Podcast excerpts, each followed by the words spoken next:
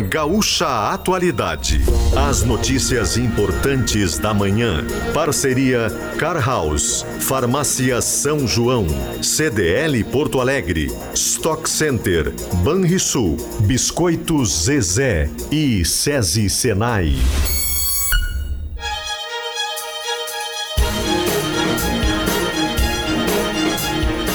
Andressa Xavier, Rosane de Oliveira e Giane Guerra. Muito bom dia, são 8 horas e 13 minutos e está no ar o Gaúcho Atualidade desta quarta-feira, dia 21 de fevereiro de 2024. Temperatura em Porto Alegre na casa dos 22 graus. Hoje sem uma nuvem no céu aqui na esquina da Ipiranga com a Érico Veríssimo, céu azul na capital gaúcha. Caxias do Sul tem 19, Santa Maria com 21 graus, Pelotas 23, Rio Grande 24 graus e no litoral norte, temperatura média de 24 graus nesse momento. Nós estamos chegando com as informações, com as análises, com tudo que é importante sobre os fatos desta manhã. Nós voltamos a falar sobre dengue, uma preocupação, claro, aqui no Rio Grande do Sul, especialmente lá em Tenente Portela, onde mais uma morte foi confirmada. Nós vamos falar o que mais a cidade está fazendo. Nós já conversamos com o prefeito lá na primeira confirmação e agora vamos saber o que ele está buscando, porque ele está inclusive em Brasília hoje para tratar desse tema com o Ministério da Saúde. Vamos trazer mais atualizações sobre o esquema, o escândalo da educação aqui em Porto Alegre. Ontem nós já trouxemos mais um capítulo e hoje tem outro. A ex-assessora da Secretaria de Educação da capital disse para a polícia que as ordens para compras na pasta vinham de fora da secretaria. O Carlos Rosen, em seguida, vai trazer todas as informações e os detalhes apurados pelo GDI. Rosane de Oliveira, bom dia, Rosane. Muito bom dia, Andressa, Giane, bom dia, ouvintes. Hoje eu quero falar do reajuste dos professores, que era previsto, porque é o piso nacional que teve esse reajuste, mas da porteira que está se abrindo no governo do estado para que outras categorias reivindiquem aumento salarial. Giane Guerra, bom dia. Bom dia, Andressa. Bom dia, Rosane. Bom dia, ouvintes. Hoje nós temos a Assembleia que vai avaliar a proposta que nós noticiamos em primeira mão aqui ontem do acordo do governo do Gaúcho com servidores de fundações de pesquisa e FEPAM, de Emater, aqui do Rio Grande do Sul, de reajuste de 18% escalonado até 2025. O martelo precisa ser batido hoje nessa Assembleia para que seja encerrada a operação padrão na FEPAM, também na Emater. São 5 mil servidores. Além disso, nós temos também hoje a definição sobre essas regras para trabalho aos domingos e feriados há alguns meses, uma nova publicação do governo federal provocou aí um descontentamento muito grande nos setores econômicos, principalmente supermercados e farmácias, porque ela exigia, passava a exigir convenção coletiva para estabelecer o funcionamento nesses dias no comércio. Também de onde vem, de onde vêm os turistas estrangeiros que viajam ao Rio Grande do Sul? Nós destacamos recentemente na entrevista com a Gabriela Chuan, que é da área de turismo do Transforma RS, esse grupo de empresários aqui do estado, e destacamos que a vinda de turistas estrangeiros para o estado mais do que dobrou no ano passado em relação ao ano anterior, mais de um milhão de turistas vindos de fora do país, aqui para o Rio Grande do Sul. De onde eles vêm? Vamos falar um pouquinho sobre isso hoje. 8 horas 16 minutos. Esse é o Gaúcha Atualidade com Car House Mega Feirão Hora H Hyundai Car House. É neste sábado. Farmácia São João informam essa semana tem campanha genéricos Cimed e Lavitan. Informe-se nas farmácias São João. CDL Porto Alegre, conexões que transformam negócios. Stock Center, preço baixo com um toque a mais. Não pare no pedágio. Com a Tag Banrisul, sua única parada é curtir o verão. Folhado doce, mignon ou pão de mel, o gosto de biscoito caseiro é tradição. Biscoitos Zezé, carinho que vem de família há 55 anos. E vacinação em company contra a gripe para os seus trabalhadores é com o SESI. Vamos às ruas, vamos ao trânsito. E aí, seu Leandro Rodrigues, bom dia. Bom dia, Andressa. Bom dia a todos. Freeway com problema para o motorista na chegada à área central de Porto Alegre, no caminho em direção ao centro, porque Teve uma colisão envolvendo três carros e uma moto. O motociclista foi socorrido, informação inicial de ferimentos leves. Os carros com colisão traseira, danos materiais, bem no cruzamento da Freeway com a BR-116. Essa colisão foi na elevada, no viaduto sobre a 116, para o motorista seguir adiante em direção a Castelo Branco. E aí está trancando o motorista que passa pela, pela Assis Brasil, que passa a entrada de Cachoeirinha pela Assis Brasil ou da Zona Norte de Porto Alegre, em seguida está pegando essa retenção. A situação lá do acidente, os carros estão todos bem na faixa da esquerda, bem junto da mureta, mas ali é um viaduto, não tem muita escapatória. Então tem aquele estreitamento, a gente passou há pouco por ele, já tem CCR Via Sul, já providenciando guincho, já para remoção dos veículos. Esse estreitamento é que agora provoca essa retenção, essa fila que está pegando o motorista. A gente parou no meio do caminho, entre a 116 e a Avenida Assis Brasil, em direção a Gravataí, e aqui nesse ponto, olha, agora os motoristas estão implementando uma velocidade, mas ali 30 por hora, tendência de que talvez comece a melhorar, mas é claro, quem está pegando de primeira, lá no cruzamento com a Assis Brasil, está sentindo um pouco mais lento do que realmente está mais próximo do acidente. Falando de 116, a gente veio por ela também, tem um trecho de velocidade bem reduzida, afunilado na transição de,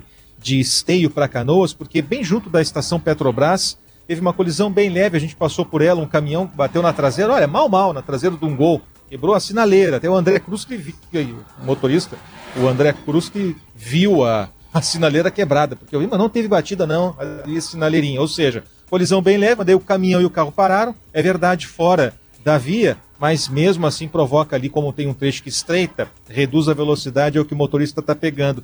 Depois desse trecho da 116 até a freeway, o motorista não encontra nenhum ponto de retenção por agora. É a nossa experiência nesse percurso, que foi questão de menos de 10 minutos atrás. Ah, tem acidente em atendimento, uma colisão entre dois carros na Bento Gonçalves, quase com a Cristiano Fischer em direção ao centro. A EPTC já está por ali atendendo essa ocorrência, Andressa. Valeu, obrigada. Leandro Rodrigues, 9 horas. Uh, 9 horas não. 8 horas e 20 minutos. As informações do trânsito aqui no programa com Fisco RS Auditores Fiscais, Receita para um Rio Grande Melhor. E os destaques de abertura do programa com Smart Tecnologia. Assista a websérie Conectando Saberes em GZH e saiba qual será o futuro do sistema de ensino nas escolas.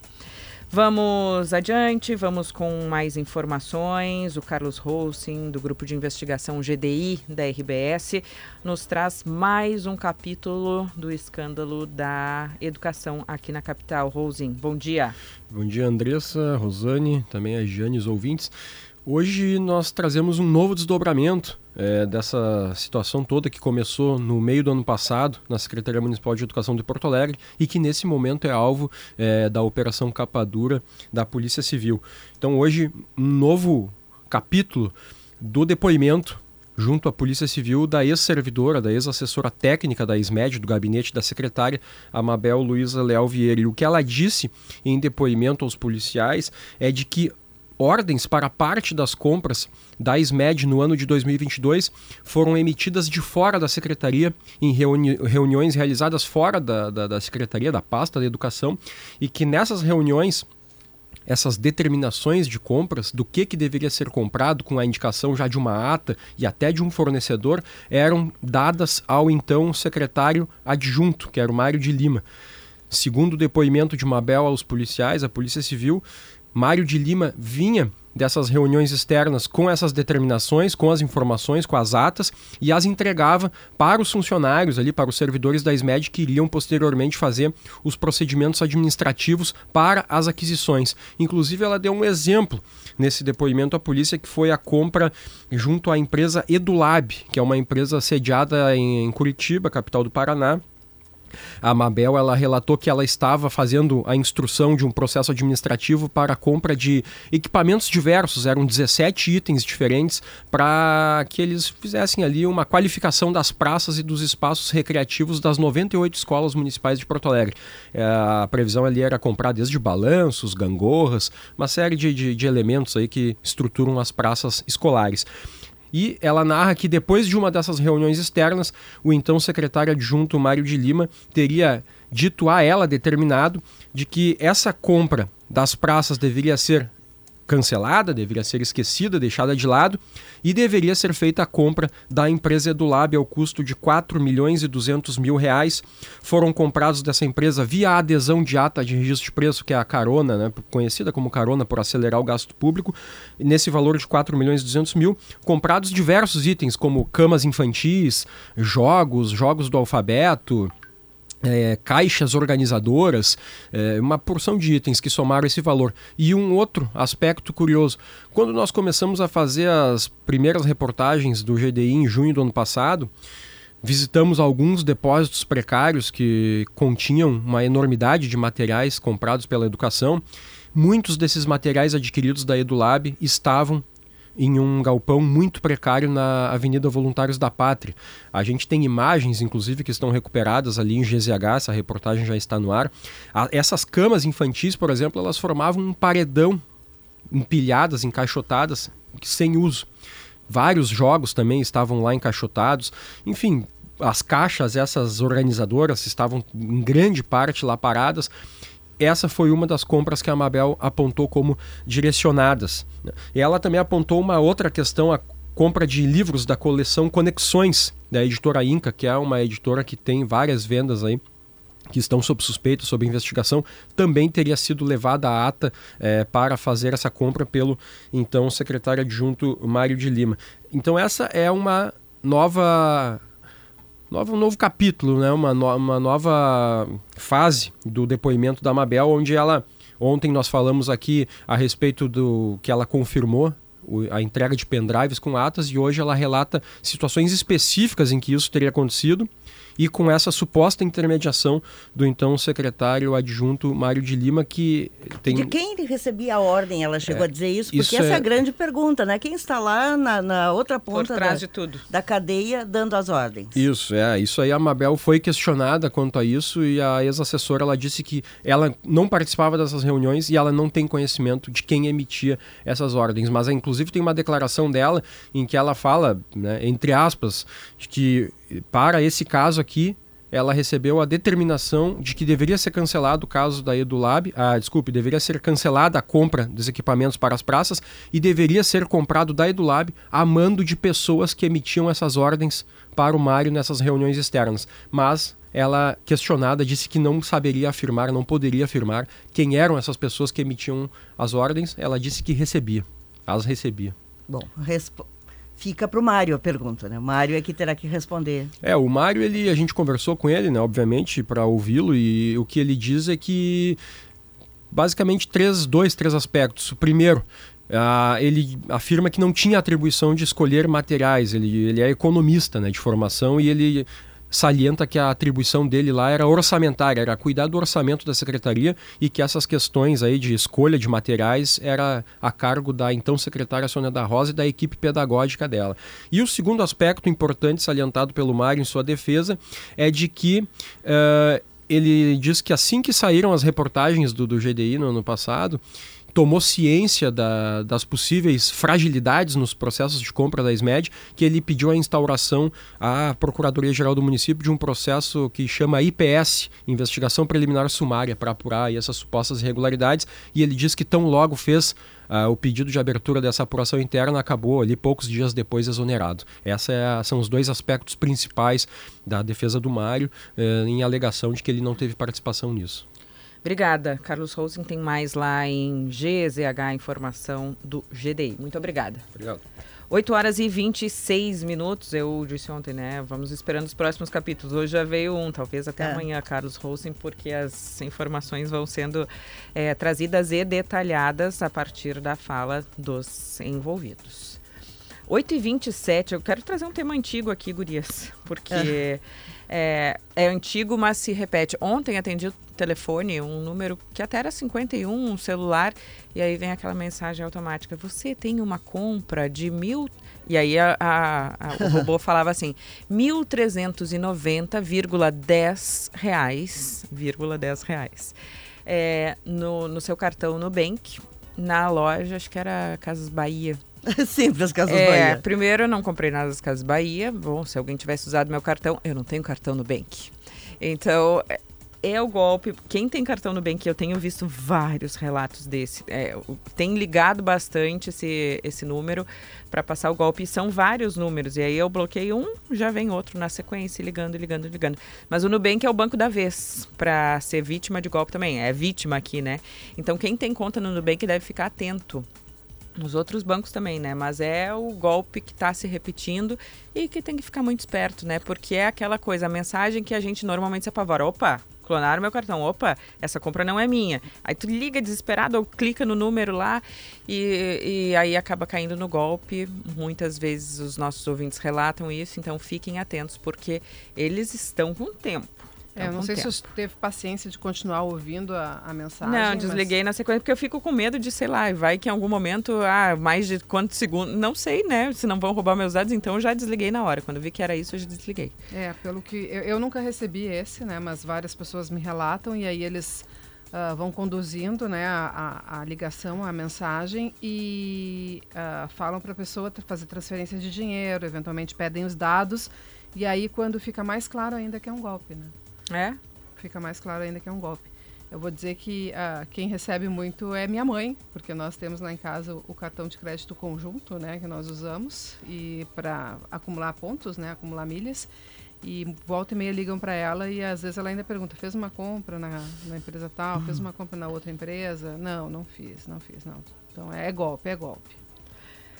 8 horas e 29 minutos. É sempre bom ficar atento. Estava vendo aqui que na RBS TV estava passando informação de um outro golpe das contas falsas da RGE para as pessoas pagarem. Então, não há o que não inventem, né? De golpes e de, e de coisas que se essas mentes criativas aí funcionassem para o bem, nossa, nós estaríamos num, num mundo melhor. Senão, em seguida vai marcar 8 e meia da manhã.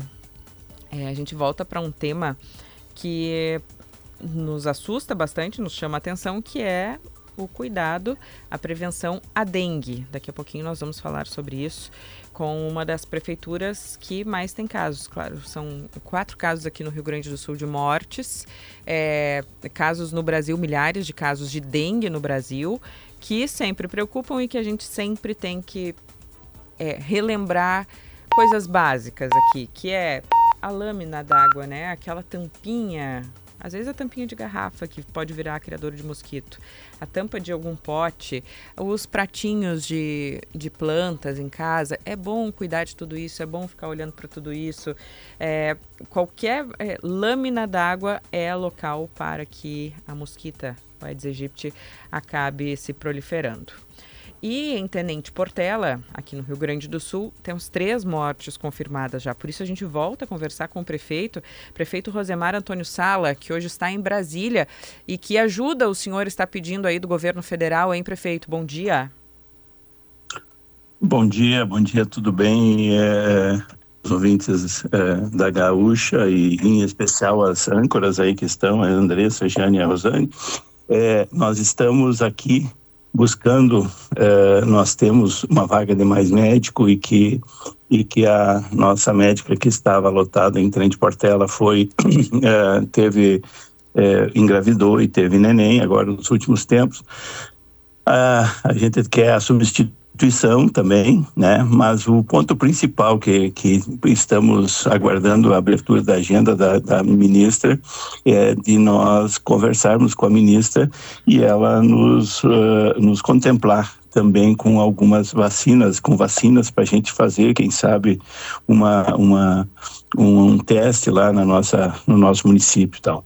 Uh, como, como a gente já conversou esses dias, a gente tem tido todos os cuidados, mas infelizmente a, a, a, a queda da, da, contaminação é muito baixa, inclusive teve até um arrefecimento após, após o carnaval ali, e nós tivemos um acréscimo novamente de, de casos, né? Então a gente está, mas continua o mutirão de, de conscientização, o mutirão de, de, de, aplicação do BRI, né, que é aquela borrifação intra, intra uh, residencial, o fumacê, o recolhimento de lixo, a conscientização dos nossos proprietários, dos nossos munícipes, né, para que deem uma olhadinha, ajudem, né. Então a gente tem encontrado uma, uma, uma boa participação da comunidade, mas ainda tem alguns resistentes que, que não querem é, é, colaborar. Mas é pouca gente e tal, então a gente está com toda o staff da Secretaria de, de Saúde, mais as outras secretarias envolvidas, para que nós possamos uh, chegar a, a, todos os cantos do, do município e, e, ganhar essa guerra, realmente derrubar esse índice de contaminação, né, meninas? Pois é, prefeito, da última vez que nós falamos aqui, o senhor já nos falou sobre esse mutirão, falou sobre a borrifação, falou sobre essas medidas e, como o senhor disse, houve depois, em vez de um arrefecimento, aumentou o número de casos e, e tivemos agora mais uma morte. O que está falhando na sua avaliação para que o número de contaminações aumente? Ah, é, o senhor disse que tem algumas poucas pessoas na, que não colaboram. O que, que, significa isso? Algumas poucas pessoas que certo. não colaboram, não permitem que os agentes entrem no seu pátio, não, não fazem, uh, não é. eliminam é. os focos. Uh, por favor. Não fazem o dever de casa, exato.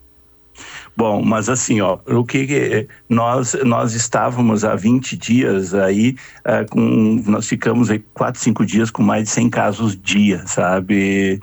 E, e aí a partir daí começou a cair. Mas a gente gostaria que caísse mais rapidamente, mas infelizmente hoje ainda e, e ficou uma, uns três, quatro dias abaixo de, de, de 50 e voltou a crescer agora após o carnaval, uh, né, voltou a crescer e está chegando aí nos 60, 70 casos diários, né? e, e então a gente, a gente não, exata, não sabe exatamente o que, que tem. Nós temos um grande número de, de contaminados, né? Já visto que nós temos bastante casos, né? E esse mosquito tá, tá, tá andando e tá, e tá, e tá picando e automaticamente tá fazendo essa, essa, é, essa contaminação se manter, né? Mas nós, nós estamos fazendo todo esse esforço para chegar a 100% do município. Infelizmente, a gente não tem essa, esse, essa condição, né? E, e o fumacê é uma coisa muito ele mata aquele mosquito que está voando. E então a, a, a borrifação hoje intra, intra-residencial, que nós estamos aí com 65% das nossas residências, passando de 2.500 residências já, já borrifadas, já, já com inseticida aplicado. Isso sim, eu acredito que nos próximos, na, na próxima semana, nas próximas semanas, quem sabe duas, nós teremos realmente a baixa, a baixa circunstancial, né? O arrefecimento uh, concreto da, da, da nossa, da, das nossas infestações. Mas mais é, porque muita tem... gente foi infectada nesses últimos tempos, né? O senhor fala em mais de 100 confirmações por dia em, em um certo momento, agora cerca de 70 numa cidade de 14 mil habitantes, é porque muita gente foi infectada, que vai diminuir, né? Exato, exato, também, né? Também, mas, mas a, a, a questão com a aplicação, quando nós chegarmos perto dos 100% da borrifação intra, intradomiciliar, uh, que tem um, um espectro de, de, de, de, conseguir ficar atuando durante quatro meses, de quatro a seis meses, que diz a, a, a, doutrina, isso também vai tirar de circulação esse mosquito também, né? Então é essa, é essa situação que a gente, que a gente vê.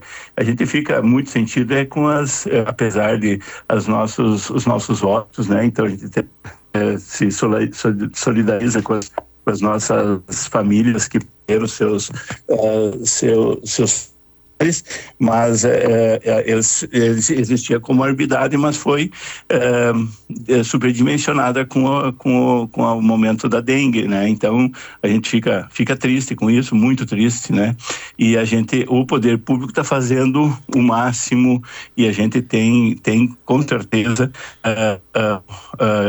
o, o necessária, a necessária ajuda da comunidade para nós vencermos essa guerra. Prefeito, Infelizmente, senhora, somente... reforçando a, a pergunta da Rosane antes senhor falou sobre não estarem colaborando. Uh, o que está acontecendo? Quem não está colaborando e o que, que não está fazendo ou fazendo? Não, eu acho, eu acho que eu também, eu disse que a grande maioria, 98, 90 95, 98% da população está colaborando, mas temos, nós temos dificuldades eh, que, que algumas situações que nós não, não temos o respaldo da, da comunidade, que de, continuam eh, com, o seu, com a sua lata, continuam com, a sua, com o seu vaso cheio de água lá, com água limpa para que o mosquito se prolifere. Eu acho que eh, Larissa, eh, Andressa, eh, eu acho que foi muito claro nesse sentido. Então temos essa dificuldade, mas também temos a, a, grande maioria nos ajudando. E por isso, graças a Deus, que a gente tem, tem diminuído, ao invés de aumentar. Como te disse, há, há, há 15 dias atrás, nós tínhamos, chegamos a ter uma meia dúzia de dias com 100, com 100 eh, contaminados por, por, por dia. Então, eh, temos dificuldades, temos, a gente tem essa, essa essa condição aí que algumas algumas residências a gente tem que precisa precisa usar demais demais conversa de explicar as coisas que, como estão como estão ocorrendo para a gente poder entrar dentro da propriedade dar uma verificada junto em loco junto com o proprietário junto com a proprietária para que nós possamos virar as caixas que nós possamos que elas não não fiquem uh, retendo água mais porque ainda nós estamos num período chuvoso e quente, que, que é o habitat uh, uh, normal e, e, que, o, que o mosquito gosta, né? Então, nesse sentido, então, Andressa, é nesse sentido que a gente tem, tem buscado. Temos Perfeito. algumas... Como a cidade algumas... se organizou, porque, é, como eu falei, uma cidade de 14 mil habitantes, que imagino que tenha uma estrutura é, compatível e isso quer dizer pequena para atendimentos médicos. Como se organizou para conseguir é, examinar essas pessoas e atender essas pessoas? A cidade está dando conta disso? Pois é, nós temos, graças a Deus, nós temos um, um, hospital de referência, um hospital que nos dá um apoio muito grande, mas, em, mas nesse sentido, então, a gente também correu atrás, contratou mais médico, estendeu, estendeu horários de, de, de atendimento, uh, fizemos, fizemos plantão uh, em fim de semana para que a gente pudesse dar atendimento à nossa população, que a nossa população sofresse o menos possível, com farmácia farmacêutico, com, com, a, com o kit de remédios, né, que é, um, é, é muito, muito claro lá que precisa de, de antitérmico e é, é, a questão da dor também, né, e, e a gente fez, fez esse, esse, esse, esse mutirão, está fazendo esse mutirão para a gente conseguir atender nossa população. E, e a gente espera, e, a, e, a, e nós temos visto uh, aqui a a doença ela, ela ainda ela, ela, ela normalmente ela tem uma semana o, o os efeitos dela, né? E nós temos tido muitos, muitos munícipes que, que, que, é, que, esse, que essa cura está se estendendo por 15 dias, 20 dias, e, e, isso, isso tem judiado o nosso, judiado, quero dizer assim, o nosso atendimento de, das, dos que estão pegando, uh, que estão sendo aplicados atualmente, né? Porque nós está tendo esse retorno e, e tem ao médico. Apesar de tudo isso, também a gente teve, eh, todo esse número, a gente teve baixa, baixa quantidade de pessoas, uh, de pessoas internadas, né? Mas o hospital tem dado esse, esse, esse nosso suporte àquelas pessoas que a gente não tem como atender, uh, que a gente, na, na atenção básica, a gente não consegue. O Hospital Santo Antônio, nosso parceiro de primeira hora, tem, tem, tem tido essa, essa colaboração conosco e tem nos atendido em, em questão de emergência lá, inclusive fiz, fizeram uma ala lá para atender uh, as pessoas no, no, no, fora, da, fora do período que a gente, que a gente não tem o, o atendimento e também, e também naqueles períodos que a gente tem atendimento e que a gente não consegue atender. Então, uh, é, a gente conseguiu. Oi? Não, o senhor falou, prefeito, uh, no mais, em mais médicos. Né? O senhor está se referindo ao programa Mais Médicos. Uh, quem o senhor pediu mais médicos para a cidade? O senhor já falou com a secretária Arita Bergman para ver se o Estado pode dar alguma contribuição emergencial? Talvez, quem sabe, montar um, um acampamento lá, um, barracas para atendimento das pessoas que os, as unidades de saúde não conseguem dar conta? Nós, nós não temos uh, tido assim grande problema por, em virtude do hospital. A, a, a doutora Arita, e, e, nós tivemos com a doutora Arita agora, dia 31, fala, 31 de janeiro, nós conversamos e, e, juntamente com o hospital nós montamos esse, esse, esse trabalho aí de, de atendimento suplementar que, que não, é, não, não há possibilidade de ser atendido. Mas dentro, da, dentro do, do possível, uh, nós estamos conseguindo atender. Uh, chegamos até a ter uma, uma conversa com o Exército para, de repente, uma, uma, um hospital de campanha, uma situação, uma, uma, uma barraca, uma, uma campanha, um hospital aí que pudesse vir aí. Mas não era o momento. Nossos números não chegam a ser é, para necessidade desse, de uma mobilização nesse, nesse nível, né, senhoritas? Então a gente, é, é, Andressa, então a gente está tá sempre atento, né? Acreditamos que isso vai vai ser vencido agora quando quando nós chegarmos agora até no final de semana aí com acima de 80% das nossas casas borrifadas uh, que que os, o que o arrefecimento das contaminações realmente comecem a aparecer em números né? E isso a gente e a gente espera assim com bastante com bastante ansiedade para que a gente possa uh, tomar todas as outras as outras medidas que que, que possam uh, melhorar a vida da nossa população com atendimento um pouco mais humanizado, porque hoje a gente realmente está atendendo uh, mais é na, no, no volume, né? Então a gente tem, tem essa dificuldade. E a gente precisa atender mais no volume para atender o um maior número de pessoas, né, Anderson? Muito obrigada, prefeito. Ok, obrigado vocês. Então, quando, quando precisarem esclarecimento, estamos às ordens aí. Um abraço. E estamos, estamos aqui em Brasília, inclusive aguardando uma, uma audiência com a ministra para a gente é, é, comentasse do Mais Médico. Ah, o Mais Médico é, é, do governo federal, né? Nós, tínhamos, nós tínhamos até, final, até metade de janeiro, o, o, nós temos uma vaga que estava que tava contemplada até metade de janeiro, mas aí ela teve que pedir licença porque e teve, teve neném e agora a gente está pedindo a substituição. Estamos aqui para pedir substituição e a possibilidade de, de nos enviarem uh, vacinas para Tenente Portela e para a região Celeiro ali, região noroeste, que é uma das mais infectadas pela dengue, né? Obrigada, prefeito de Tenente Portela, Rosemar Antônio Sala, conversando conosco direto de Brasília, onde está buscando ajuda do governo federal. A cidade confirmou três mortes por dengue aqui no Rio Grande do Sul. O sinal em seguida vai marcar 15 para as 9 da manhã. Nesse momento, 75% das mortes do estado, a gente está falando em quatro mortes, três são em Tenente Portela, por isso chama atenção. E, infelizmente, o número vai é, baixar porque muita gente já foi infectada na cidade, né, Rosane? É, o número é, é, preocupante, assustador, né? Porque é uma cidade de 14 mil habitantes e a gente tem que repetir todo o tempo aqui uma coisa óbvia o cuidado com a dengue, para evitar a dengue, é preciso ter o cuidado em casa. Todo mundo acha que assim, a vacina vai ser a salvação da lavoura. A vacina é um avanço. A vacina da dengue só foi desenvolvida recentemente. Só tem uma que vale para quem já teve, para quem não teve, que é essa Kidenga, liberada. O governo comprou, o Ministério da Saúde comprou, mas ela vem em lotes pequenos, porque o, o laboratório, que é japonês, não tem capacidade de uma produção em massa maior.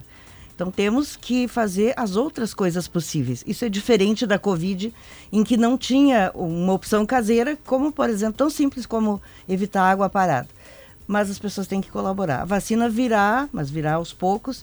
O ano que vem provavelmente teremos mais uma desenvolvida pelo Butantan, mas é preciso que as pessoas, enquanto não chega a vacina, que as pessoas cuidem do seu próprio pátio. É isso, tão simples. E o poder público, obviamente, cuide das áreas públicas. E aí nós falamos é, de coisas que as pessoas podem até não imaginar que tem ali um foco do mosquito, como por exemplo, esses depósitos de carcaças de carro, ali vira, depósito de pneu, é um problema também. Tem que olhar no pátio da sua casa tudo que pode ser foco para o mosquito, que é o jeito de enfrentar a dengue, sem enquanto não existe essa vacina para todo mundo. Lembrando que a vacina do Butantan, a gente falou sobre isso, uma vacina brasileira sendo pensada, mas só deve ficar pronta para 2025 ou 2026. Nós ouvimos um dos pesquisadores aqui na semana passada. Voltamos em seguida com mais Gaúcha Atualidade, com mais informações nessa manhã de quarta-feira. 8 horas e 50 minutos, 23 graus a temperatura agora aqui na esquina da Ipiranga com Aérico Veríssimo Gaúcho Atualidade com Car House Mega Feirão Hora H Hyundai Car House é neste sábado. Farmácia São João informam, essa semana tem campanha genéricos CIMED e Lavitan. Informe-se nas farmácias São João. CDL Porto Alegre, conexões que transformam negócios, Stock Center, preço baixo com um toque a mais.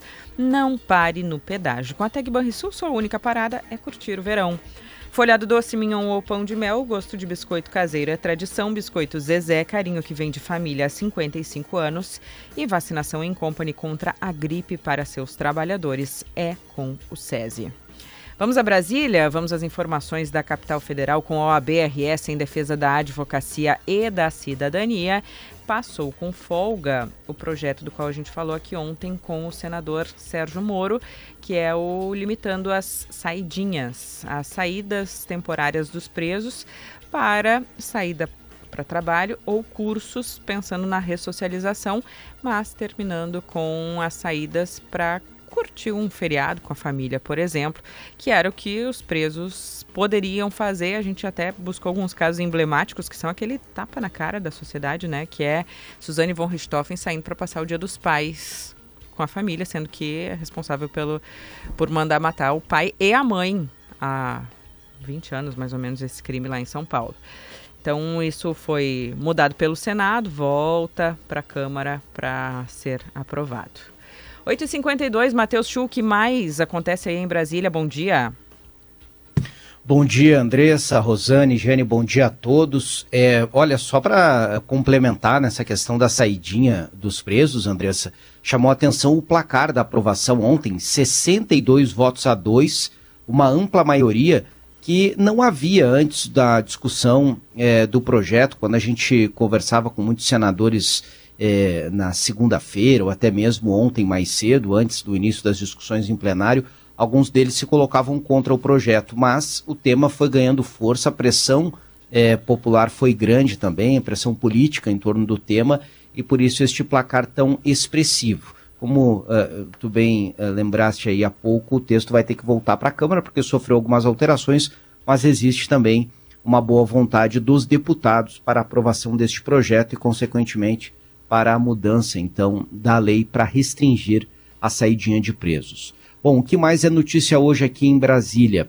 É, nós teremos ao longo do dia é, repercussões ainda das declarações do presidente Lula sobre Israel, porque logo mais, a partir das nove da manhã, o presidente Lula recebe no Palácio do Planalto o secretário de Estado dos Estados Unidos, Anthony Blinken, é, para uma audiência que não é propriamente sobre Israel, mas que pode acabar tratando deste tema, lembrando que os Estados Unidos eh, são alinhados a Israel e provavelmente eh, não fizeram isso publicamente, mas provavelmente devem cobrar eh, esclarecimentos de Lula sobre a comparação entre a guerra travada entre o governo de Israel e o grupo terrorista Hamas e o Holocausto.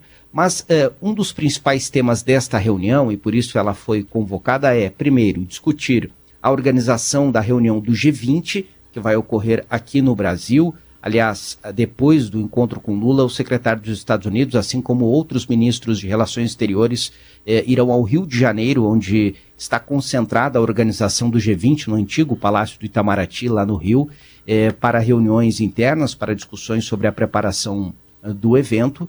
Eh, e também, Andressa, um ponto muito importante deste encontro é a preocupação dos Estados Unidos sobre o futuro na Venezuela porque, diferentemente da guerra entre Israel e Hamas, em que o presidente Lula pode até opinar, mas que o Brasil eh, não tem eh, grandeza, não tem influência suficiente eh, para mudar a situação, aqui na América do Sul, o presidente Lula é visto pelos Estados Unidos, por várias lideranças internacionais, como uma referência, e ele pode, até pela proximidade que tem com o regime de Nicolás Maduro, influenciar de alguma forma é, na organização, é, na, na, transparência das próximas eleições. E este é um interesse grande dos Estados Unidos.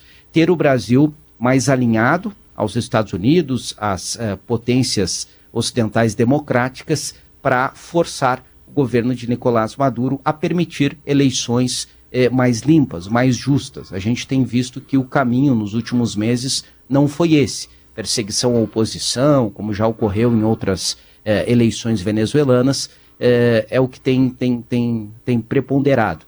E o que os Estados Unidos e outras potências mundiais querem é que o Brasil ajude a promover uma eleição mais transparente, mais eh, justa, menos direcionada na Venezuela. Este é um ponto importante que certamente vai ser tratado neste encontro bilateral que começa daqui a pouco, Andressa. Ô, Chu, eu quero voltar um ponto das saidinhas contigo, porque hoje está se falando que o presidente Lula vetaria o projeto aprovado e que apresentaria outra proposta. Isso já não deu certo com a desoneração da Folha, e nesse caso, com o placar que foi aprovado no Senado, há um indício muito forte de que se ele vetar, além de levar a pecha de estar defendendo bandidos, o presidente certamente vai sofrer uma derrota no Congresso, porque com a votação, com o placar que teve na Câmara e no Senado, a derrubada do veto é praticamente certa. Estou enganada ou não? É, assim, a, a situação tem mudado um pouco, Rosane, porque, de fato, de início, é, eu falo de início, assim, alguns dias atrás, quando essa discussão ganhou força no Congresso, ainda nem tinha voltado efetivamente né, o Congresso a trabalhar, mas o tema já ganhava força a posição do presidente Lula era essa, de que se o projeto avançasse, ele vetaria. Mas, é, com o avanço é, do tema, e a gente citou aqui o placar expressivo, vários senadores ligados ao governo, da base governista, votaram a favor, é, esse posicionamento ele foi mudando e agora uh, o, o, Palácio do Planalto está aguardando com bastante cautela o desenrolar é, do projeto. A última informação que eu tenho de ontem de alguns auxiliares do presidente Lula é de que ele vai ouvir os ministérios, aguardar o texto final é, para ver, por exemplo, se a Câmara vai fazer alguma alteração nova ou não, para depois se posicionar. E se houver veto, seria um veto parcial e não total. Ontem, alguns senadores ligados ao governo, como o senador Fabiano Contarato, que aliás é, foi delegado de polícia, eles tentaram aprovar algumas mudanças no texto para permitir, em outras ocasiões também, a saidinha de presos. Mas essas alterações não foram aprovadas. Então, eh, Lula, sim, já havia prometido vetar, mas agora analisa com cautela, tem razão, como tu bem eh, destacou, eh, em razão do desgaste político que isso pode causar. Uma medida que a gente sabe que é defendida por grande parte da população e o governo se opor a isso criaria um problema, não só junto à opinião pública, mas também interno, porque os vetos do presidente Lula em excesso têm incomodado o Congresso e gerado ainda mais ruído nesta relação que já não é boa. Desoneração da folha, é, marco temporal, orçamento, enfim, a gente tem uma lista extensa aqui de projetos Eu saber que qual seria foram a justificativa para vetar, sendo que tem é, continua a saída para trabalho, continua a saída para cursos, o que termina é a saída para passar feriados, como a gente falou há pouco. Qual seria a justificativa para um veto? É, nos discursos ontem, o que eu vi de alguns senadores que ainda tinham resistência ao projeto é de que a saída do convívio social é necessária para a ressocialização dos presos. Esse é o principal argumento. É, o percentual é dos claro que não que voltam momento... ou dos que cometem crimes nessas saídas já derruba essa tese, né? É, os que não voltam são em torno de 5%, mas a gente está falando de um universo grande, né, Andressa? É. É, no, no, na última saída de Natal, em torno de 2.600 presos não retornaram.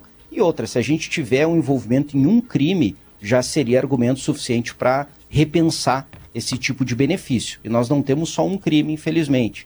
Teve o assassinato de um policial em Minas Gerais há pouco, né? São comuns é, os crimes em que se envolvem os presos que saem é, nos feriados, nessas saidinhas é, de feriadão. Então, de fato, é muito difícil de defender junto à opinião pública que um preso já condenado, que muitas vezes cumpre um período muito menor na cadeia, né, porque tem as progressões de regime, ainda tenha mais esse benefício. Obrigada. Matheus Chu, direto de Brasília com as informações e o Matheus Chu fala com o ABRS em defesa da advocacia e da cidadania. Valeu, Chu! Valeu, até amanhã. Notícia na hora certa, nós já voltamos. Cartórios de protesto, o jeito mais eficiente de recuperar uma dívida. Notícia na hora certa, no sinal 9 horas. Morre aos 84 anos economista e ex-presidente do Banco Central Afonso Celso Pastore. Sindicância do SAMU sugere responsabilização de diretores, coordenadores, médicos e enfermeiro em caso de fraude na carga horária de profissionais. Em entrevista ao programa Gaúcha Atualidade, prefeito de Tenente Portela, no noroeste do estado, afirma que o município registra cerca de 70 casos de dengue por dia. Tempo firme em Porto Alegre agora faz 23 graus. A previsão é de tempo seco na maior parte do Rio Grande do Sul. Podem ocorrer pancadas de chuva no norte e no litoral. A cobrança de dívidas de até um ano é gratuita com os cartórios de protesto. Acesse protestosrs.com.br. Trânsito. Atenção para a lentidão na BR-290, na altura da Ponte do Jacuí, em direção a Eldorado do Sul, especialmente. Por enquanto, a Polícia Rodoviária Federal não tem nenhum chamado de acidente nesse ponto, mas tem retenção para os motoristas também um pouco em direção a Porto Alegre. E o fluxo na Freeway já melhorou após a retirada dos veículos batidos no cruzamento com a BR-116 no sentido do litoral capital. Com o trânsito, Leandro Rodrigues. Destaque da hora. O plenário do Senado aprovou o projeto de lei que restringe a chamada saidinha temporária de presos em feriados e datas comemorativas. Foram 62 votos a favor, dois contrários e uma abstenção. O texto tem como objetivo suspender o artigo da Lei de Execução Penal que beneficia, com a saída temporária, os condenados que cumprem a pena no regime semiaberto. O texto segue agora para uma nova votação na Câmara e depois será encaminhado para sanção ou veto do presidente Lula. O Tribunal de Justiça de Santa Maria condenou Maicon Miranda a 28 anos de prisão pela morte de Érica Prestes, de 14 anos, e de Matheus Augusto Girelli Borba, de 19. O crime ocorreu em julho de 2022. O réu levou o casal para uma emboscada e disparou contra as vítimas. Segundo a denúncia do Ministério Público, o réu foi executor do crime e o tio dele, que ainda irá a júri, o mandante. A motivação para o crime teve relação com o tráfico de drogas. Cartórios de protesto, o jeito mais eficiente de recuperar uma dívida. Notícia na hora certa volta na Rede Gaúcha Sat às 10 horas. Para a Rádio Gaúcha, Lisiele Zanquetin.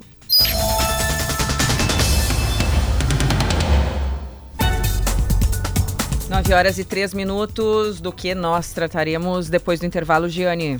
Eu quero falar mais sobre os golpes, aproveitando que tu citou no início do programa, Andressa, que te ligaram né, num golpe. Eu estava lendo, existe a chamada regra dos cinco minutos. Vocês já ouviram falar? Não. Não. Que os golpistas prendem a ligação da vítima por cinco minutos. E aí a pessoa tenta ligar para a central do banco, né? Para ter certeza que está falando é. com a sua instituição.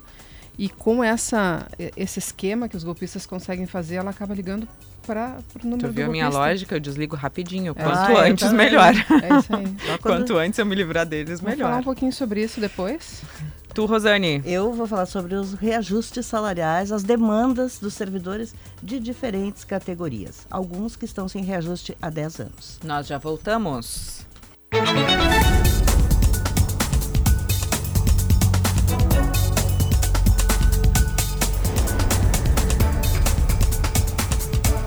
9 horas e 7 minutos. Gaúcha Atualidade. As informações dessa manhã com Car House, Mega Feirão, Hora H, Hyundai Car House é neste sábado.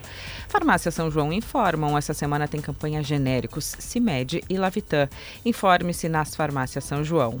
CDL Porto Alegre, conexões que transformam negócios. Stock Center, preço baixo com um toque a mais. Não pare no pedágio. Com a Tag Banrisul, sua única parada é curtir o verão. Folhado doce, mignon ou pão de mel. O gosto de biscoito caseiro é tradição Biscoito Zezé, carinho que vem de família há 55 anos. E vacinação em company contra a gripe para os seus trabalhadores é com o SESI. Nossos ouvintes participam, mandam as suas mensagens, mandam as suas opiniões com Grão Pau, Associação dos Municípios da Região Metropolitana de Porto Alegre. Juntos melhoramos a sua vida, Rosane, os nossos ouvintes, sempre pelo WhatsApp aí contigo, né? sempre pelo WhatsApp, muitas observações dos ouvintes aqui sobre uh, saidinhas, né? Que a maioria entende que é preciso acabar com essas saidinhas, mas há também os ouvintes que fazem ponderações do tipo: se não houver a saidinha no Natal e no Ano Novo, temos riscos grandes de rebeliões, porque os, as cadeias são um barril de pólvora.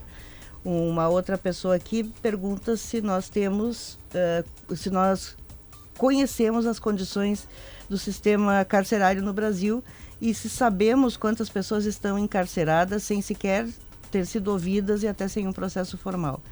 É fato, são problemas diferentes, têm que ser tratados de é. forma diferente. De fato, há pessoas que são presas e ficam lá esquecidas.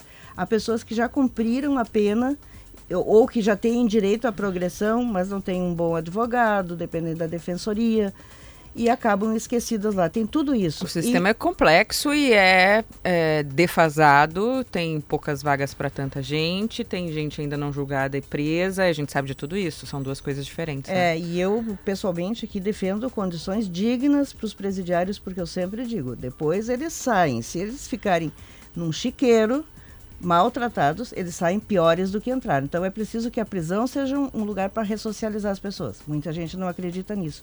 Mas eu não acho que seja a saidinha que resolve, até porque tem esse problema de muitos cometerem crimes durante a tal da saidinha, se ela for indiscriminada. E ainda tem mais outra coisa que daí já é outro departamento, que é o indulto de Natal, mas aí é, é outra história.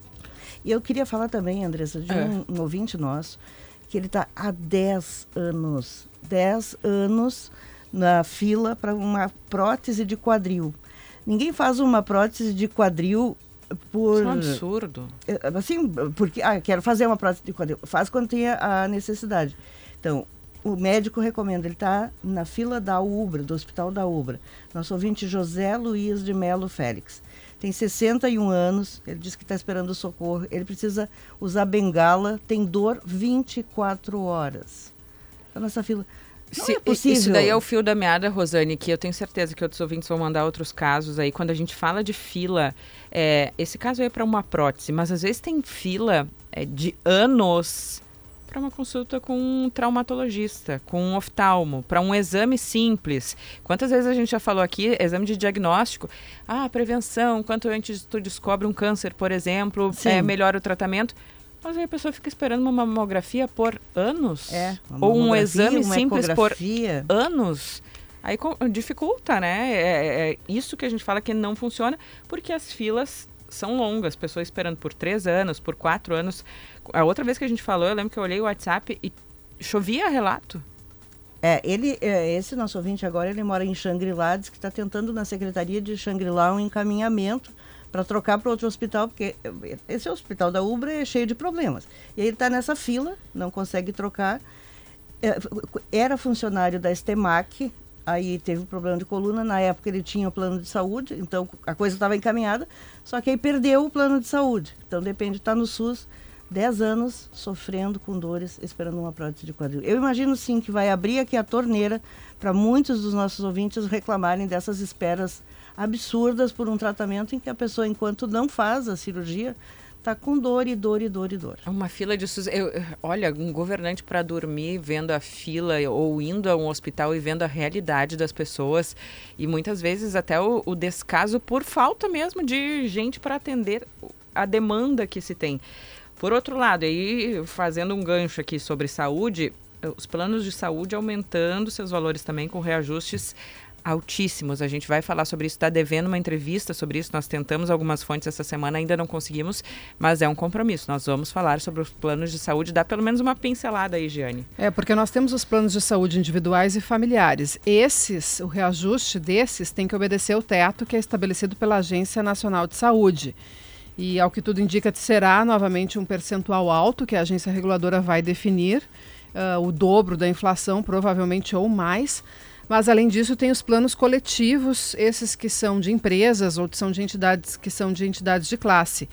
E esses têm tido reajustes ainda maiores. Eu recebi essa semana um, um reajuste superior a 40% tá difícil de encaixar no orçamento, por mais que tenha a ferramenta aí da portabilidade e por mais que a portabilidade que é levar o seu plano de saúde para outra operadora possa ser usada em todos os tipos de plano, ainda assim tá, tá complicado, o pessoal tem reclamado e ao mesmo tempo, o que, que as operadoras dizem? Que o custo subiu muito e que está sendo necessário fazer cortes, ajustes e repassar essas elevações. Eu estou curiosa para saber como é que vão conseguir fazer esse equilíbrio no orçamento das famílias e no fluxo de caixa das operadoras. Queria fazer um registro aqui também, Andressa e Rosane, da morte do economista Afonso Celso Pastore.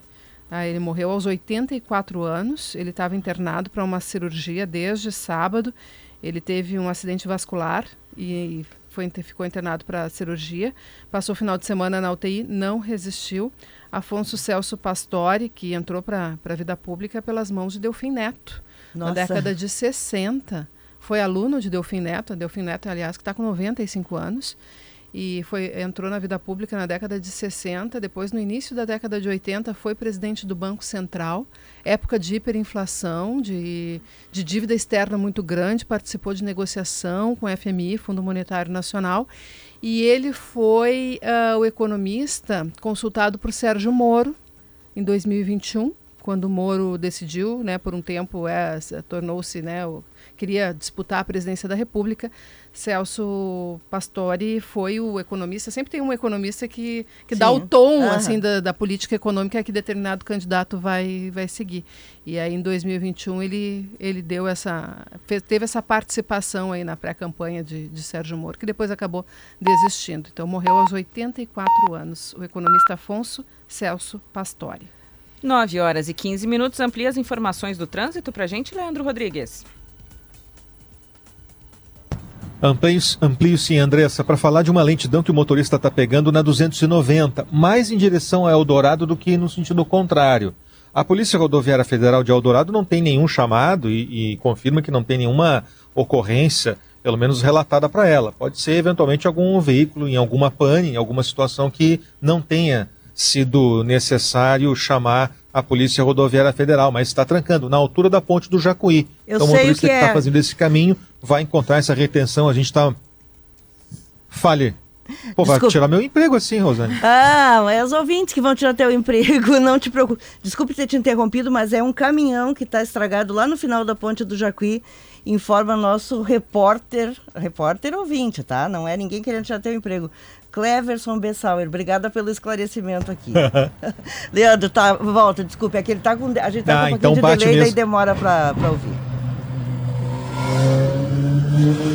Não, então bate mesmo com essa informação que a gente tinha apurado com a Polícia Rodoviária Federal. Olha, não, acidente não é, é alguma outra situação. E às vezes o veículo estraga lá e ó, fica pianinho, porque se chama a Polícia Rodoviária Federal, ih, rapaz, aí faz aquela vistoria completa em tudo no caminhão. Então tem essa situação que está lá em atendimento, o motorista vai encontrar essa lentidão. Uma outra lentidão que tinha antes melhorou, na freeway, em direção ao centro da capital, cruzando com a BR-116. Os veículos já saíram dali, então a freeway, no sentido do litoral capital, já está fluindo melhor da Cis Brasil até as pontes do Guaíba. Claro, vai travar já na transição para Castelo Branco. Onde está ruim também a 116, lá no Vale dos Sinos. Ali a partir da João Correia em São Leopoldo até adiante da ponte, em direção ao interior, está travando bastante agora.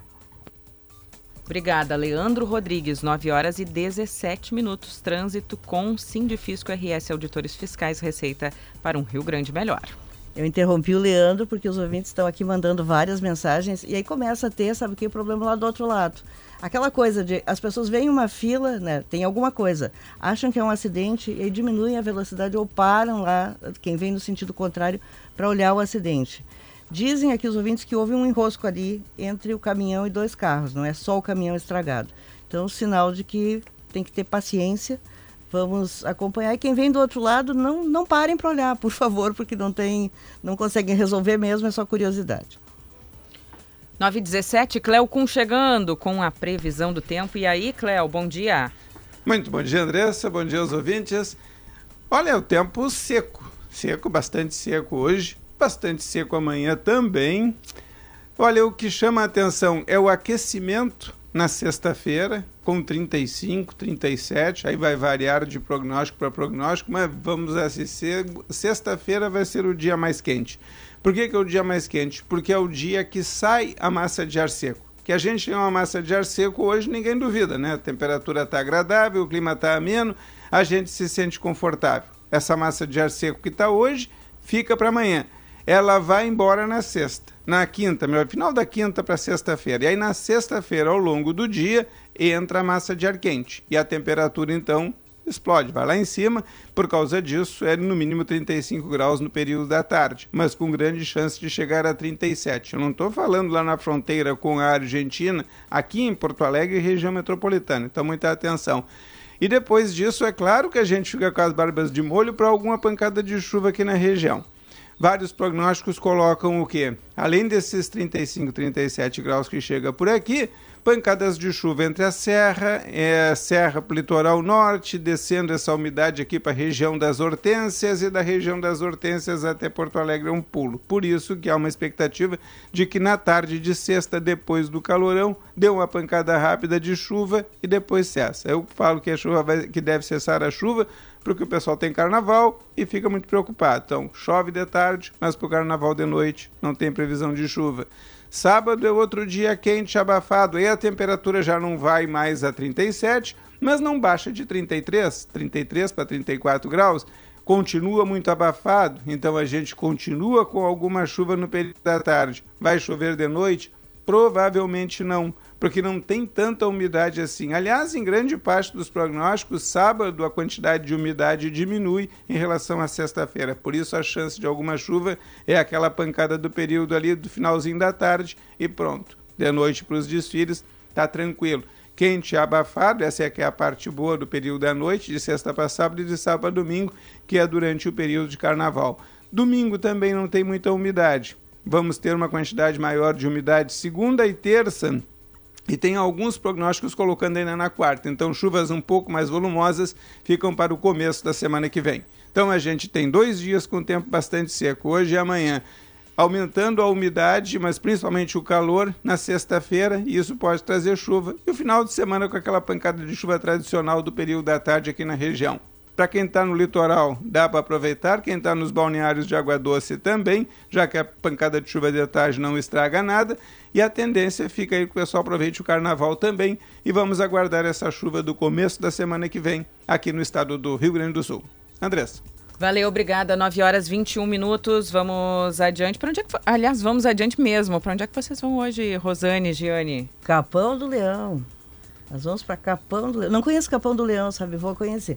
primeiro a gente vai para Pelotas, que tem que dar uma paradinha em Pelotas. Impossível não dar uma parada em Pelotas. E amanhã nós faremos o Gaúcho Atualidade direto de Capão do Leão. Nós comeremos doce antes da refeição básica, então. Comeremos doce antes do arroz. Antes Eu do quero arroz. saber se vão me trazer doce. Eu já vou me meter na conversa e vou dizer que dá para comer doce de arroz também, né? Para quem gosta do arroz de leite, eu sou ah, fã, eu né? amo arroz de leite. Aliás, colheita, abertura da colheita, né? Elas estão indo lá acompanhar justamente amanhã aquela cerimônia Eu simbólica. espero no mínimo 5 quilos de arroz e uns docinhos. Eu Olha. adoro aquela foto, assim, quando se atira pra cima, sabe? É amanhã, desce é todo amanhã. dourado dessa foto. Amanhã é minha, tá? Vou, vou fazer esse pedido. Posso? Prever pra minha coluna a foto do arroz amanhã? Pode, Rosane, aqui me deixou no compromisso Elas no ar se aqui. Agora... para conseguir foto para coluna. Mas Essa é uma é imagem bonita. Essa imagem é maravilhosa. E esse ano, inclusive, vai ter junto lá na área experimental a, a colheita do arroz, a colheita de soja em várzea, que é uma rotação que já vem sendo feita há algum tempo aqui no estado, benéfica do ponto de vista agronômico e também econômico para os produtores. Aliás, o Instituto Rio Grandense do Arroz, o IRGA, está apresentando os dados desta safra, que começou com muita dificuldade, principalmente região central do estado, alguns pontos da fronteira oeste, onde a chuva atrapalhou muito o plantio, atrasou e nesses pontos vai ter bastante problema em relação à safra. Mas de uma forma geral, esta deve ser uma safra remuneradora para o produtor, porque os preços do arroz seguem firmes, já se acomodaram, chegaram a estar a mais de 130 reais. É um pressão para a saca do arroz, a gente está falando do preço ao produtor. Estão se reacomodando, mas na casa dos 100, acima dos 100 reais ainda. E Estou esperando a pergunta da Giane, né? E para o consumidor, Para o Giane. consumidor. O Enfim. arroz teve um período de alta forte, depois caiu bastante de preço, né? A, a sendo- tendência. est- estando no grupo de, de alimentos que deram um alívio na inflação. Exato. A tendência é que ele se reacomode nesse novo patamar. Quem vai ao mercado, quem compra arroz sabe, aí antes estava na faixa de 4, 5 reais o quilo, eu compro por quilo. O pessoal compra bastante 5 quilos, né? Mas enfim, a Andressa já encomendou 5 quilos. e por falar em safra, e agora está na faixa de 5 a 6 reais, um pouquinho mais, mas não deve ir além disso, pelo menos esses são os prognósticos aí, porque agora entra oferta e é importante esse equilíbrio de produção e oferta. A gente está falando de safra e eu queria aproveitar esse espacinho para falar que já é hora de pensar na safra de inverno, viu? Aliás, os cereais de inverno entrando como uma alternativa para a ração animal, a gente viu isso aí nos últimos anos. Tem o programa Duas Safras que incentiva o uso, porque a gente tem uma produção um, um, espaço que fica ocioso e é uma opção para as indústrias, viu? De carne, de frango, de suíno, que tiveram problemas com o milho nos últimos anos. E agora tem uma série de pesquisas, inclusive a gente vai estar tá falando sobre isso amanhã. Fica o convite, vou fazer concorrência aqui para as meninas, mas a atualidade é de manhã, né? Então, de manhã acompanhem a colheita do arroz e na parte da tarde, a partir das 15 horas, a gente vai estar tá falando sobre cereais de inverno na Expo Agro Cotricampo, lá em Campo Novo a partir das 15 horas, com transmissão também no YouTube de GZH, com exemplos, inclusive, de produtores que estão fazendo uso de trigo triticale como insumo para ração animal. Lembrando que a gente está com a parceria, então, Expo Agro Cotricampo, prepare-se para uma das maiores feiras do agronegócio do estado. Expositores com os melhores preços de insumos e máquinas agrícolas, de 21 a 24 de fevereiro, em Campo Novo.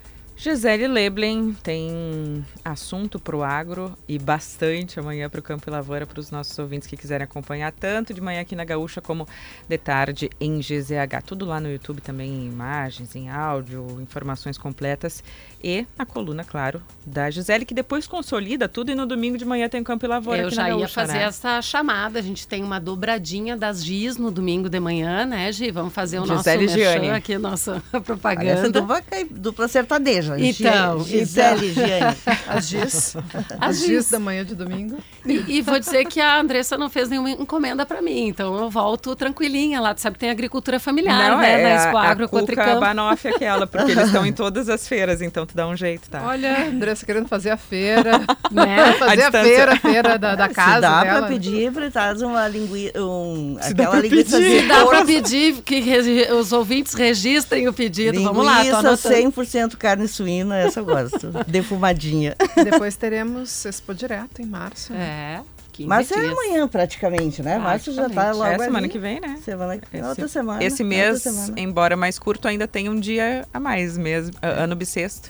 Tem 29 de fevereiro, mas sexta-feira que vem, sexta-feira da semana que vem já é março. Vocês dizem que eu fico como pinto no lixo quando eu vou para esses lugares? mesmo. Fico mesmo. Então eu tô bem animada para ir lá para a colheita do arroz das terras baixas e para Expo Direto também, que o ano passado eu Vocês não me deixaram pude. com fome.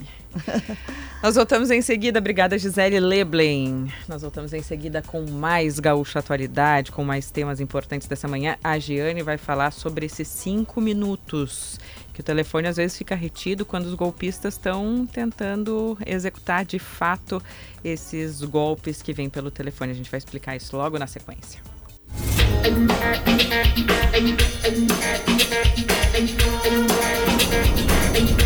Thank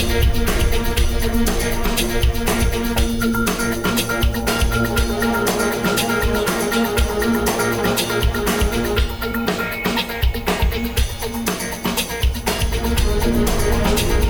Nove horas e 31 minutos. Deixa eu atualizar as temperaturas aqui pelo estado do Rio Grande do Sul. Nesse momento, 25 graus em Porto Alegre, céu azul. Olha, nenhuma nuvem. Quer dizer, eu olhei para o lado aqui, para o lado central de Porto Alegre, tem um pouco mais de nuvem. Mas para o lado do Guaíba, que é a vista que eu tenho de frente aqui, não tem nuvens em Porto Alegre, 25 graus. Caxias com 22, Santa Maria 23, Pelotas 25. Ó, gurias, para onde vocês vão, bem parecido com, com Porto Alegre. Lá em Pelotas 25 graus, Rio Grande a mesma coisa. Para quem está no litoral, 25 em Capão, 25 também em Torres. Lá no norte do estado, Passo Fundo com 23 graus. 9 horas e 31 minutos. Nós estamos aqui com o Mega Feirão Hora H Hyundai Car House. É neste sábado. Farmácia São João informam essa semana tem campanha genéricos. CIMED e Lavitan informe-se nas farmácias São João. CDL Porto Alegre, conexões que transformam negócios. Stock Center, preço baixo com um toque a mais. Não pare no pedágio. Com a Tag Banrisul, sua única parada é curtir o verão. Folhado doce, mignon ou pão de mel. O gosto de biscoito caseiro é tradição. Biscoitos Zezé, carinho que vem de família há 55 anos. E vacinação em company contra a gripe para os seus trabalhadores é com o SESI. Rosane e Giane, vocês têm acompanhado mais de perto cada negociação sobre os decretos do estado do Rio Grande do Sul depois que o projeto que aumentava a alíquota de ICMS não avançou no ano passado aqui no estado, pois alguns setores apostavam que o governo tinha feito apenas como uma chantagem, como uma forma de pressionar para o ICMS passar e que os decretos seriam retirados. O governador já disse que não, que não tem como fechar as contas dos próximos anos e décadas sem isso Pois as negociações continuam, nós já ouvimos aqui governo, nós já ouvimos diferentes entidades, a Federação está puxando discussões e esperava, inclusive, né, Rosane, que secretários estaduais fossem a uma dessas reuniões nessa tarde. Eles já avisaram que não vão. Não, ontem o chefe da Casa Civil, Arthur Lemos, mandou um ofício para o presidente da Federação, Rodrigo Souza Costa, e explica, dizendo que o governo apoia o diálogo e já está conversando com cada um dos setores afetados. Nesse ofício, ele até cita as conversas com setores ligados, por exemplo, à proteína animal.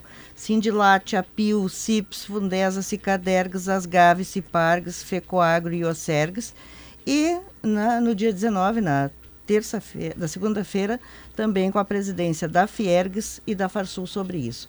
Qual é o impasse aqui? O impasse é que a Federação puxou esse movimento, ela une as entidades, ela quer uma negociação em bloco. O governo não quer negociação em bloco, porque admite até recuar em relação a alguns setores mais afetados, mas a partir de conversas individuais.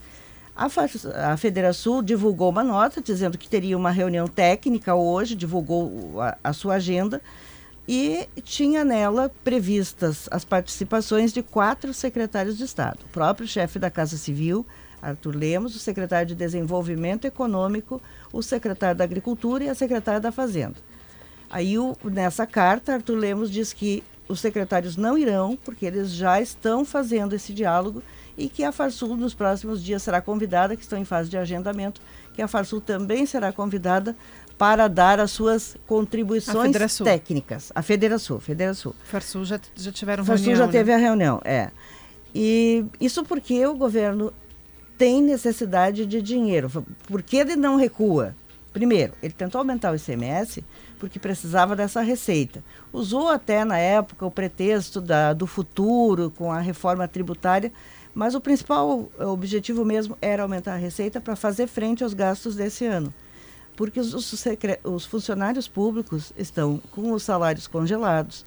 Ah, os professores têm aumento obrigatório todos os anos porque o piso aumenta. Então, o projeto ontem ele já anunciou que está mandando o projeto para a Assembleia. As fundações estão pressionando. Tem, temos o caso né, da FEPAM, que os servidores vão receber os 18%, e precisa de dinheiro para isso. As duas coisas estão intimamente ligadas. E é isso que ele está explicando nessas reuniões individuais com os setores, que pode recuar em alguns pontos, mas está descartada a possibilidade de retirar todos os, os quatro decretos que tratam dessas, dessa retirada de benefícios fiscais para 64 setores. É, uh, isso, governador, aquele dia que nós estávamos apresentando Gaúcha Atualidade, aniversário da Rádio Gaúcha, lá na frente do Mercado Público, nós entrevistamos o governador Eduardo Leite e questionei ele sobre os reajustes das categorias, até porque o Estado conseguiu ficar abaixo do, do limite prudencial da Lei de Responsabilidade Fiscal, o que abriu espaço para os pedidos de reajustes. E perguntei até porque eu tenho, estava e sigo recebendo ainda muito relato de empresas que reclamam do aumento do prazo para a liberação das licenças ambientais pela FEPAM. FEPAM está em operação padrão há mais de dois meses e Aí ontem, né, chegaram a um acordo, o governo do estado e o sindicato que representa não só os, trabalhadores da FEPAM, mas de várias outras entidades, entre elas Emater, que também está em operação padrão. São 5 mil trabalhadores e eles chegaram a um acordo para um reajuste de 18%, reposição de inflação dos últimos anos. Isso vinha sendo uh, conduzida, essa negociação vinha sendo conduzida na Justiça do Trabalho e é a reposição que já deveria ter acontecido nos últimos anos. Uh, são, são trabalhadores que têm direito a esse reajuste anual, como outros trabalhadores da iniciativa privada, isso não vinha acontecendo. E o governador, naquela ocasião, disse que esse, o conceder os reajustes estava diretamente ligado a um aumento de receita, não só ficar abaixo do limite prudencial. Né? Uh, precisaria esse aumento de receita. Aumenta o limite prudencial, extrapola o limite prudencial e o principal, né, Giane, falta dinheiro para pagar. É, só que é importante frisar, são 5 mil servidores, são muitos, tem em, em instituições que dizem uh, que tem muito, uh, que são muito importantes para a iniciativa privada, aliás, vários empresários que, apesar de contrários ao aumento de, de despesas, estavam torcendo para que se chegasse a, a, esse acordo e que o governo do estado desse a reposição da inflação, esse reajuste uh, de reposição inflacionária para que os trabalhadores voltassem à sua à operação normal e saíssem da operação padrão. E, mas tem outras categorias que têm um processo diferente, que é por, tem que ser por meio de projeto de lei encaminhado à Assembleia para ter os reajustes, não é, Rosane? É, no caso da, dos servidores das fundações, eles são CLT, né? Então tem, um, tem negociação coletiva, como existe na iniciativa privada. Mas é o, o velho cobertor curto, né?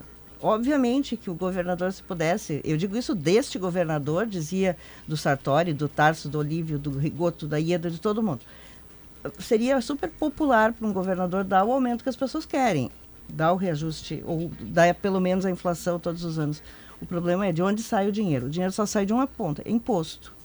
E no caso do aumento do ICMS, houve uma mobilização muito grande dos empresários. Os deputados poderiam até, vários estavam tentados a aceitar os argumentos do governo, mas haviam se comprometido com a Federação a votar contra, o governo viu que não passaria, quando percebeu que não passaria, avisou.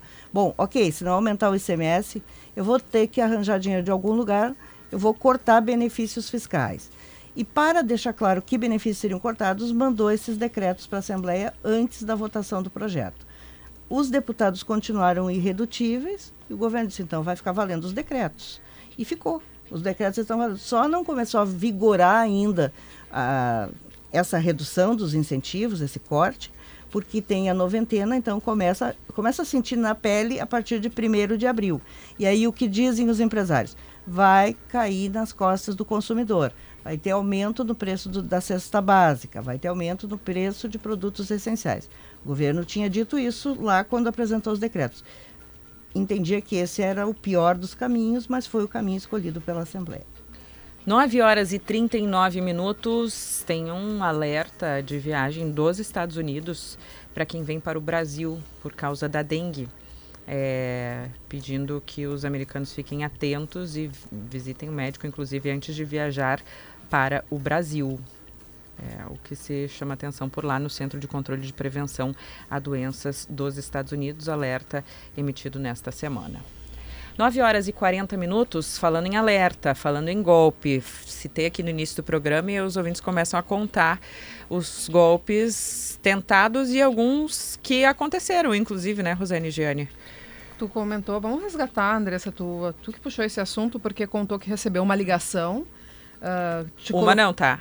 São muitas. Não, uma, dias, uma né? essa semana que eu atendi.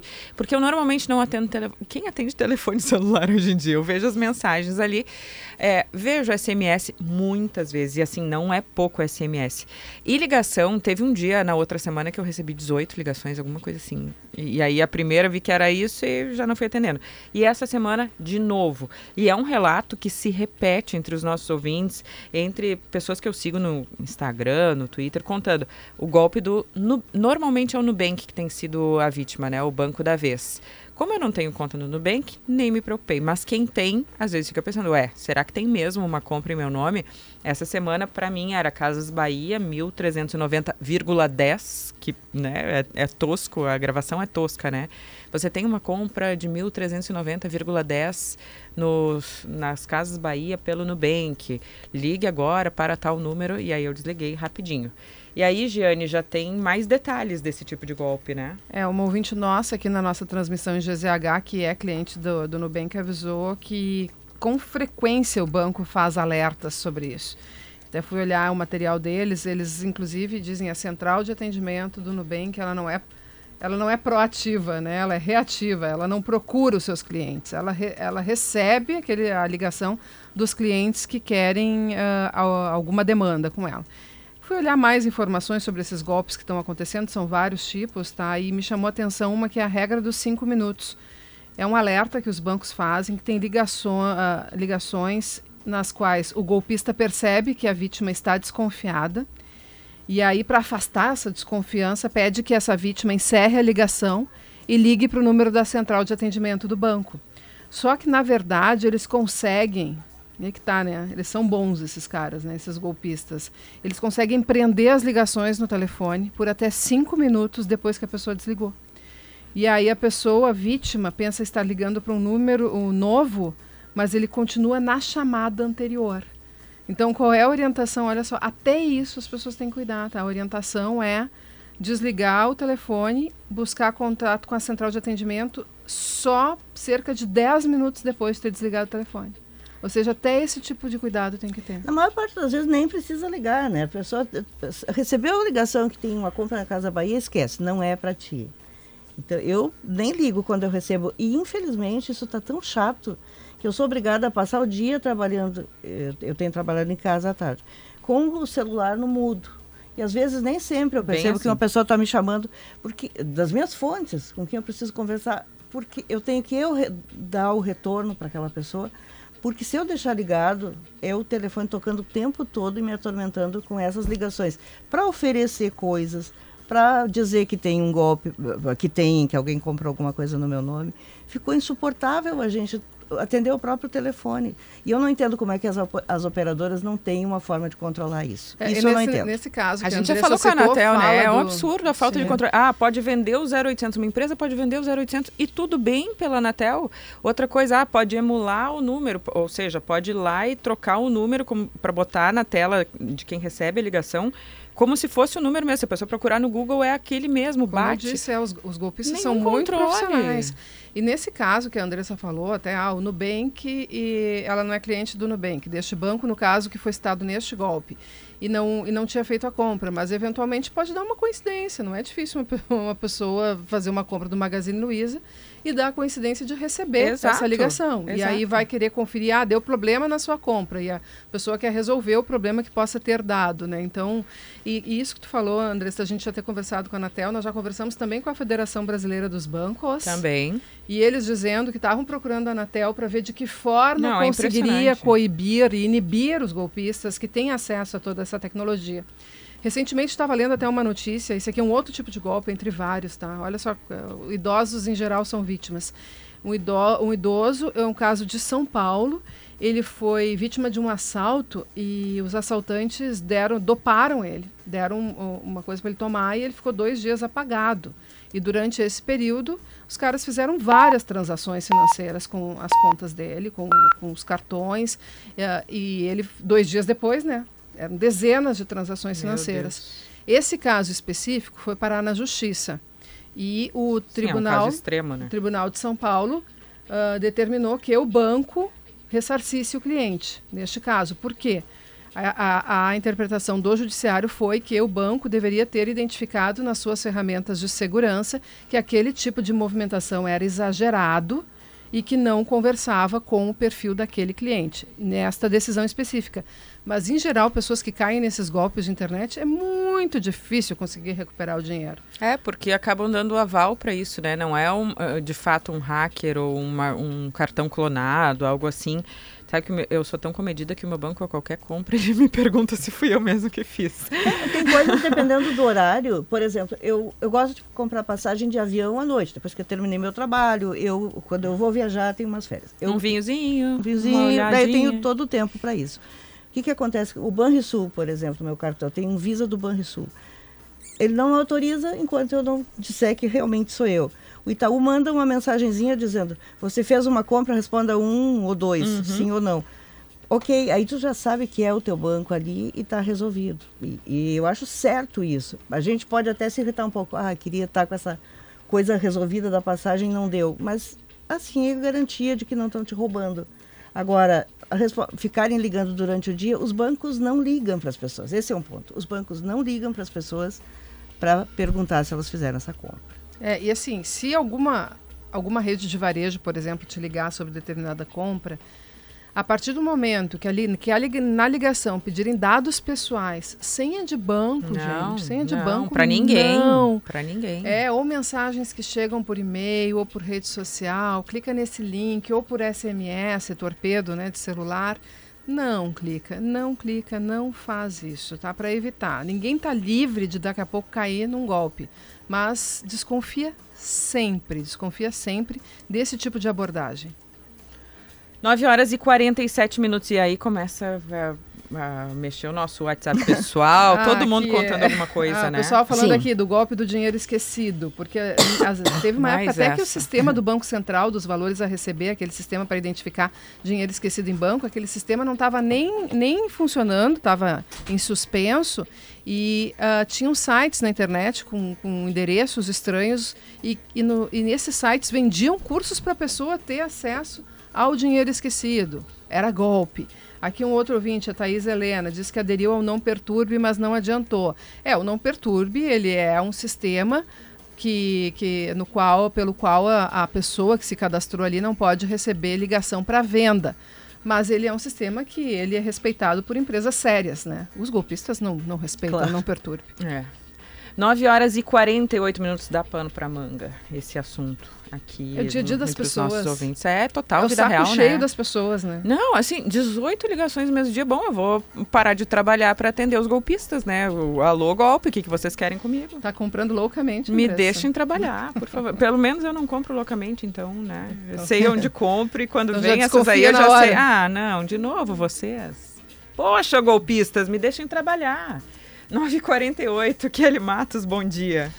Bom dia, eu quero dizer, eu quero me somar a Andressa Xavier, porque ligação em 2024, gente. Quem atende telefone não, em 2024? Ligação né? em 2024. É aquela coisa, às vezes me perguntam, posso te ligar? Pode, eu só não vou atender. Tem coisas que saíram de moda, tipo champignon, né? Ligação telefônica.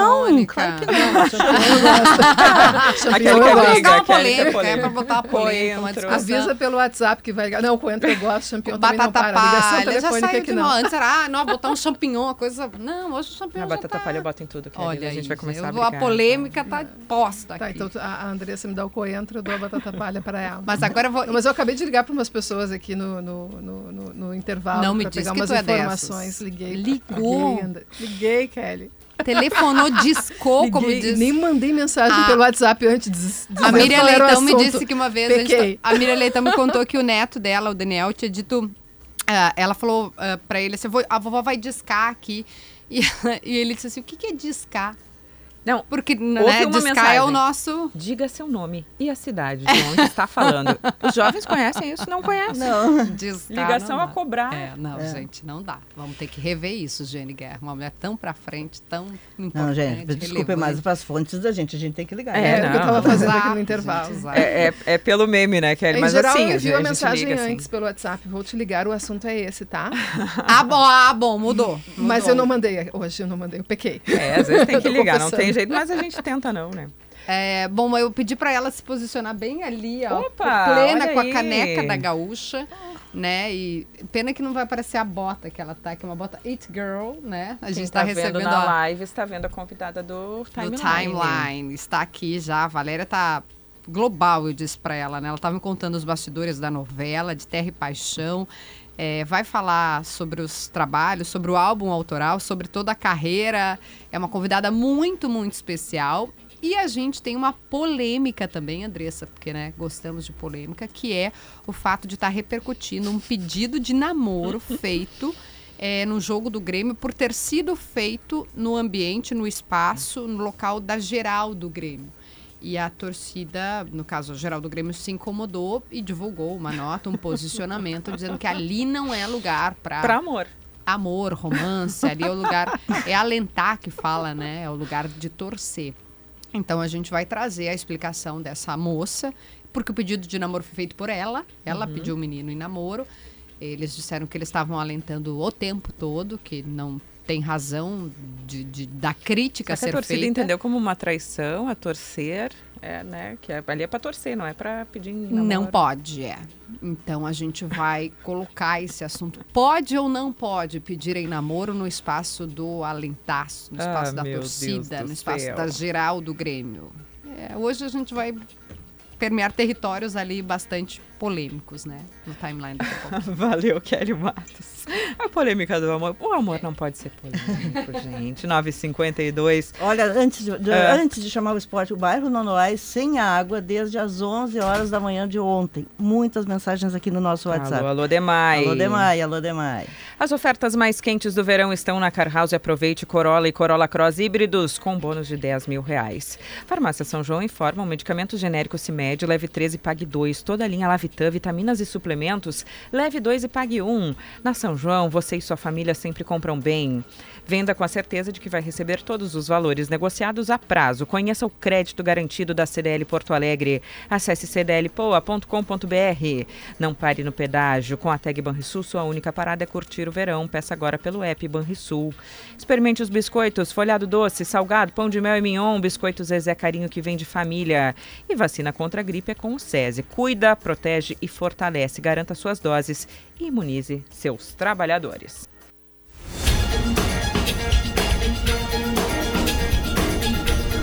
9 horas e 56 minutos, ele está chegando. Marcelo Debona com Lagueto Esportes Resort Internacional. Viva a União de Paixões para o Inédito. Debona, bom dia. Bom dia, Andressa. Bom dia a todos. Eu não acredito que Rocher e Diego Costa joguem o Grenal, por uma razão muito simples. Embora o Grenal pressuponha a utilização dos melhores, ela, ele exige que os melhores estejam muito bem muito bem fisicamente, muito bem clinicamente, e não parece ser o caso dos dois, por razões distintas. O Rocher Clínica, ele não ainda atuou em 2024. O Inter, claro, prepara, trabalha, tenta recuperar o jogador para o restante da temporada, em que pese a importância do Grenal. O Diego Costa não teve pré-temporada, não jogou também ainda nesse ano. Pediu ao Renato 15 dias para trabalhar a parte física. Até o Grenal serão 11. E vamos lá, né? O JP Galvão não está bem, mas a tendência é que comece o jogo, o Diego Costa entrando na segunda etapa. Essa é a projeção que eu faço, muito em conta, levando em conta uma arma que o Inter tem ofensiva, que é pelo seu lado direito, o lado direito onde joga o Bustos. Então eu não acho que o Grêmio vá de Natan Fernandes e Diego Costa, dois jogadores, um que volta de lesão e um que ainda não jogou em 2024. Ainda assim serão dois mistérios mantidos a sete chaves até às 5 horas da tarde do próximo domingo, mas não acredito em grandes alterações para este Grenal, que vale a liderança e que é o primeiro Grenal de muitos que poderemos ter ao longo de 2024, Andressa. Valeu, Debona. Valeu demais. Valeu, Marcelo Debona, valeu demais. Tem novidade no futebol da Gaúcha, inclusive a partir do próximo domingo. Novidade na equipe, o Grenal com boas notícias aqui no futebol da Gaúcha. 9h58, tá lá em GZH, já foi trazido ontem no Sala, tem Vaguinha Colorado da jornada. Ele na nos comentários, junto com o CCD, um do Inter, um do Grêmio, claro, e na torcida, Vini Moura com os Colorados e a Kathleen Rodrigues Akek com os gremistas. 9h59, uma palavra, Potter. É, boa sorte a quem chegou aqui, né? Não, era uma palavra. Ixi, Bom, não consegui. perdeu. 9h59. Tchau, Rosane. Até amanhã. Até amanhã, direto de Capão do Leão. Até amanhã, Jane. Até amanhã eu fiquei devendo de onde vêm os turistas aqui para o Rio Grande do Sul. Amanhã tu nos conta. Tá bem. Lá de Capão do, do Leão. Tu vai contar tudo isso pra gente. não, eles vêm lá de Capão do Leão. É, não, não, não, não, é de lá que eles vêm, mas é de lá, lá que, nós vamos falar de arroz, nós vamos falar de rotação Vocês de culturas. Vocês não me apareçam aqui depois de amanhã sem arroz e sem doce de pelota. Tá bem. 9h59, o Potter vai ter mais do que uma palavra daqui a pouquinho no timeline. Até amanhã, às 8h10.